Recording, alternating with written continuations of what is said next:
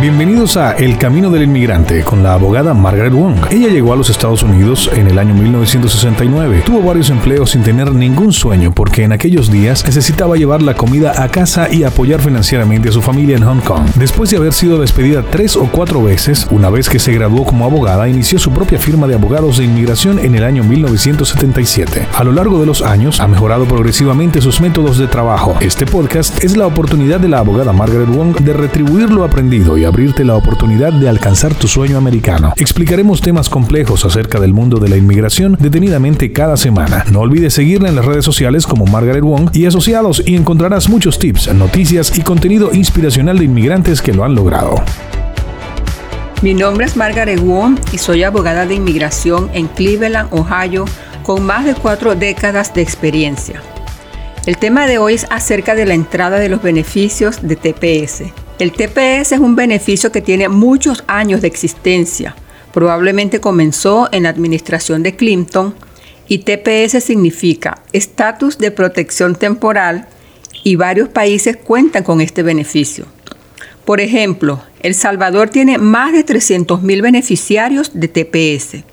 Este beneficio no toma en cuenta si entraste de manera indocumentada por la frontera, puedes obtener este beneficio y trabajar en los Estados Unidos, pero no puedes votar. No puedes obtener Medicaid o Medicare. No puedes obtener estampillas para la comida, ni tampoco puedes tener antecedentes penales. Y si tienes antecedentes penales y tienes carga pública, entonces queda a discreción de la Oficina de Inmigración tu caso. En inmigración hay dos unidades de apelación.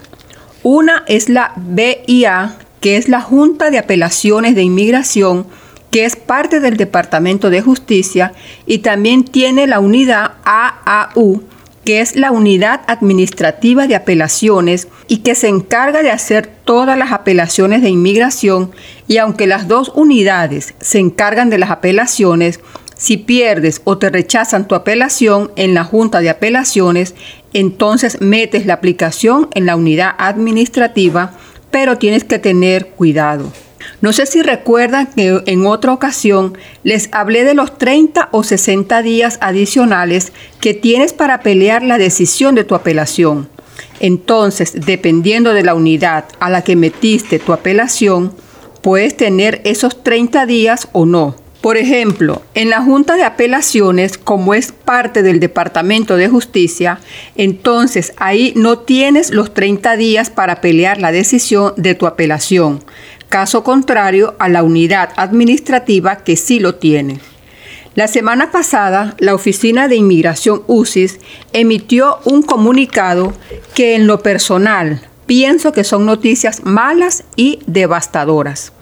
El comunicado dice que si una persona que haya entrado de manera legal o ilegal y obtiene un advance parole, es un permiso que te dan para que salgas y vuelvas a entrar al país. No se considerará como una entrada documentada con inspección. Para poder obtener tu residencia permanente, necesitas tener una entrada por la frontera en la que te inspeccionaron o te registraron.